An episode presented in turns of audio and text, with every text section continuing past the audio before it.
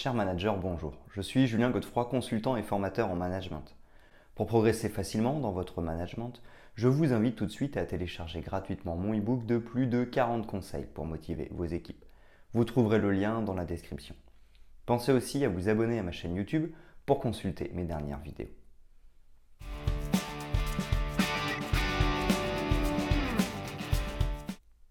Que nous travaillons dans des organisations agiles ou plus classiques, le briefing reste un outil très pertinent. En effet, il est idéal pour lancer un projet, une journée ou encore faire le suivi régulier de l'avancement du travail. Rapide, précis et s'adressant à tous les collaborateurs concernés par le sujet, le briefing permet de diffuser l'information et de mettre en dynamique de manière pertinente et en toute simplicité. Parce qu'il est court, il permet de rapidement retenir l'attention des participants, parce que l'information choisie est pertinente et synthétique, il est d'une véritable utilité pour les équipes. Voici 12 conseils pour réaliser un bon briefing.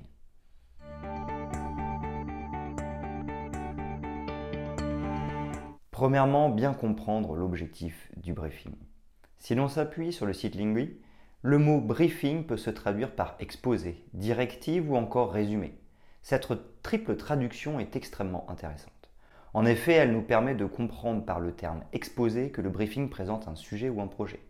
Par directive, nous comprenons qu'il est question lors du briefing d'exprimer la manière de mener le projet ou encore le sujet. Enfin, par le terme résumé, nous en déduisons que le briefing doit être court et synthétique. Nous pourrions donc entrevoir le briefing comme un moment où sera présenté le sujet, le projet ou encore la journée afin de s'accorder sur la manière de procéder le tout de manière brève et synthétique. Si nous regardons le verbe briefer ou to brief en anglais, Lingui nous explique que cela signifie informer quelqu'un, donner des instructions et confier. Il y a donc une notion de délégation dans celle de briefer. En effet, le briefing est un acte managérial incontournable qui a pour objectif de déléguer une ou plusieurs tâches ou projets. Il peut servir de réunion courte de suivi de l'avancement du travail. Le briefing peut aussi permettre de présenter une personne tout comme il peut permettre de lancer une période, journée, semaine, mois, année, etc.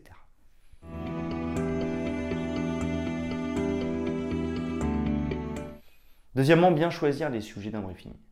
Toutes les informations disponibles et qui peuvent être diffusées doivent être prises en considération. Cependant, comme nous l'avons déjà vu, il faut noter que le briefing doit rester une réunion courte. Il sera donc important de faire un travail de synthèse.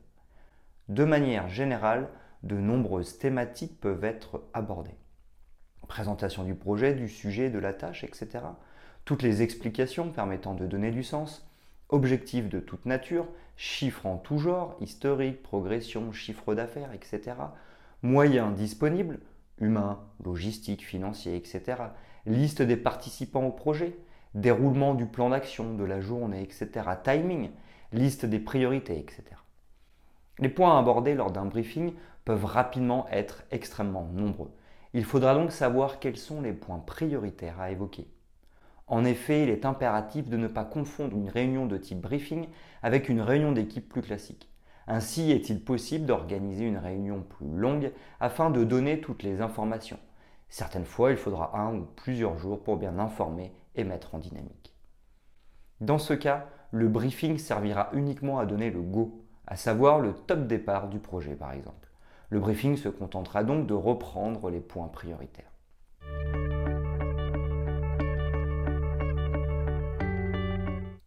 Troisièmement, ajuster le timing. Un bon briefing se veut court. Il est difficilement imaginable de dépasser les 15 minutes. Certes, certains briefs peuvent exceptionnellement durer plus longtemps, mais il est nécessaire de s'assurer que cela soit justifié. Par exemple, si certains points ne sont pas clairs, il est alors possible de les expliquer. Pour autant, l'animateur du briefing devra s'assurer de respecter le timing pour que le brief garde tout son impact. Il faudra donc savoir écourter certains points si d'autres ont pris plus de temps que prévu. De plus, il s'agira de retenir l'attention de tout le monde pour éviter les dispersions. Il faudra donc certaines fois savoir intervenir pour faire cesser les bavardages incessants ou autres interruptions.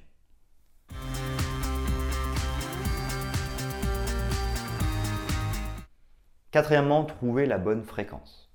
Celle-ci doit être réfléchie. En effet, en termes de fréquence, un briefing peut tout à fait se dérouler tous les jours. Ainsi est-il possible de faire un briefing lors du lancement du projet, puis de le maintenir quotidiennement afin de suivre l'évolution et de s'organiser. Tout est question de savoir si la relation, la collaboration et l'accompagnement sont importants. Dans ce cas, une fréquence importante est nécessaire. A l'inverse, il est possible d'imaginer un briefing qui ne donnerait que le go et qui ne serait donc qu'occasionnel.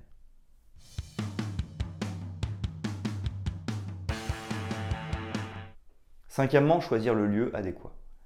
Concernant le lieu, il est possible de l'imaginer directement sur le terrain, à savoir au plus proche du projet et dans des bureaux. Ici, la symbolique est très importante. Par exemple, si le briefing a lieu sur le terrain, cela va envoyer un message d'opérationnalité. Peut-être souhaitons-nous mettre en dynamique les équipes et inviter certaines personnes à être plus concrètes. Dans ce cas, un briefing sur le terrain prend tout son sens. A l'inverse, si nous réalisons le brief dans un bureau, nous pourrons envoyer par exemple un message de distance et donc de prise de recul. Briefer les équipes dans un endroit insolite peut les faire sortir de leur zone de confort. Nous comprenons donc que le lieu a aussi toute sa place dans les messages envoyés lors du briefing.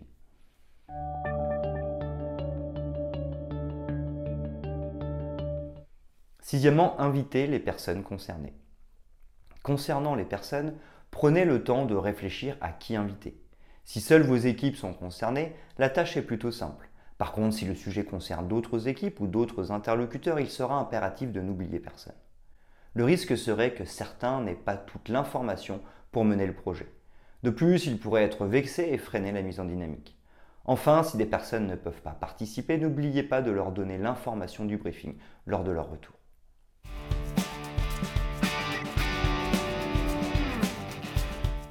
Septièmement, assurer une bonne posture et le ton. Choisir sa posture lors d'un briefing n'est pas si anodin. En effet, que nous soyons assis ou debout aura un impact direct sur la transmission et la réception de nos messages. À l'image d'une équipe de sport, comme nous pouvons le voir au basketball, le coach peut s'accroupir. Tout le monde se baisse pour l'écouter et l'équipe l'entoure. Cette posture permet discrétion, concentration et cohésion. C'est l'idéal pour donner quelques conseils. Nous pouvons aussi nous tenir droit et parler fort. Nos équipes se tiennent face à nous. Nous cherchons à les engager et les mettre en dynamique. Nous essayons d'avoir une posture de puissance pour leur transmettre notre force. Enfin, nous pouvons aussi nous asseoir et parler calmement. Ici, par exemple, nous pouvons avoir envie d'envoyer de la sérénité à nos équipes. Pas de panique, tout va bien, il est juste question de rassurer et de poursuivre sur la même lancée. Ainsi, posture et ton sont de véritables alliés s'ils sont bien choisis en fonction des messages que nous souhaitons véhiculer.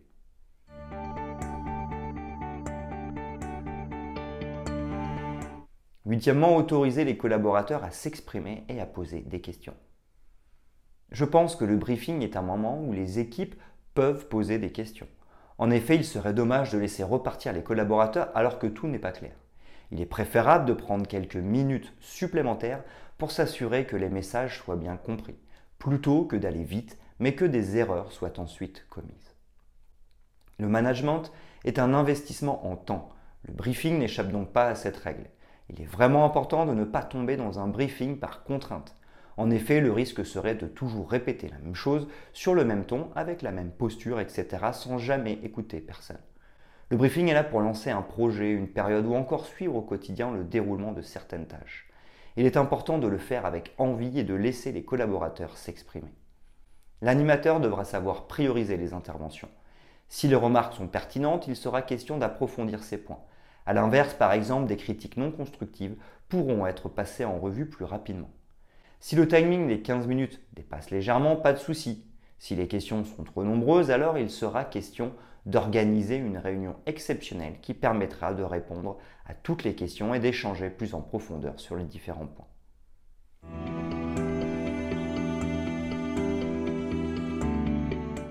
Neuvièmement, écouter les propositions des équipes. Dans la lignée du point précédent, il est fort probable que les équipes fassent des propositions sur certains sujets évoqués. Oui, je pense que ces propositions doivent être écoutées. Il faudra savoir animer ces interventions de manière synthétique pour garder le format court du briefing. Tout d'abord, cette écoute valorisera les collaborateurs. Ils seront encore plus engagés dans le projet car ils auront le sentiment d'y participer pleinement. De plus, les propositions peuvent être tout à fait pertinentes. En effet, n'oublions pas que le principe du briefing est d'informer, d'expliquer et de déléguer. L'idée est donc de confier un travail aux équipes et que celui-ci soit réalisé du mieux possible. Si les collaborateurs ont des propositions qui vont dans ce sens, il serait dommage de passer à côté.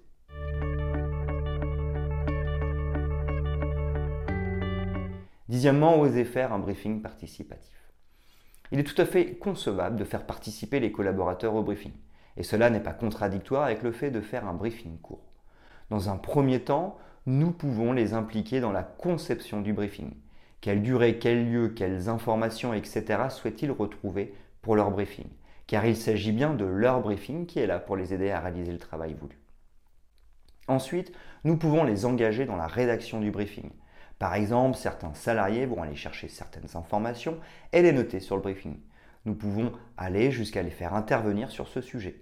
En effet, parce qu'ils ont pris les renseignements, ils sont les plus à même de les expliquer. Enfin, et c'est le troisième point, les collaborateurs peuvent prendre la parole pour intervenir sur certains sujets. Le briefing sera encore plus dynamique. Chaque intervenant apportera sa vision, ses explications, mais aussi sa posture, son énergie, son ton, etc.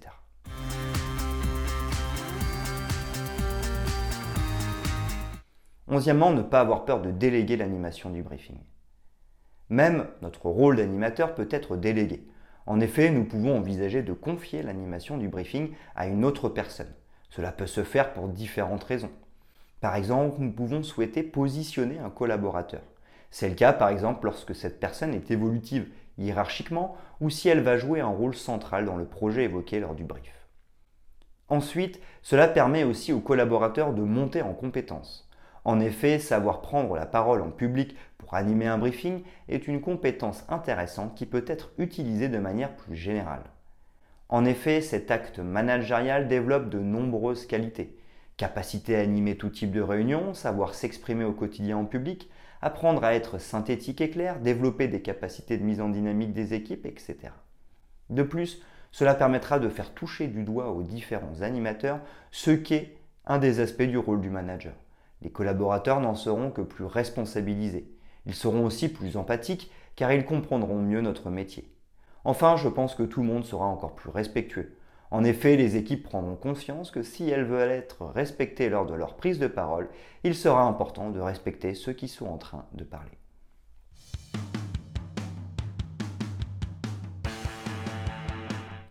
Deuxièmement, passer un moment convivial. Attention, je ne dis pas qu'il faut faire des blagues et se déguiser. Je pense simplement que le briefing doit être un moment agréable, sauf si, bien évidemment, l'heure est grave et que les messages sont lourds. C'est par exemple le cas si le projet est en retard ou si un drame est survenu. Mais si tout va bien, pourquoi ne pas s'assurer que le moment soit convivial et que tout le monde soit détendu?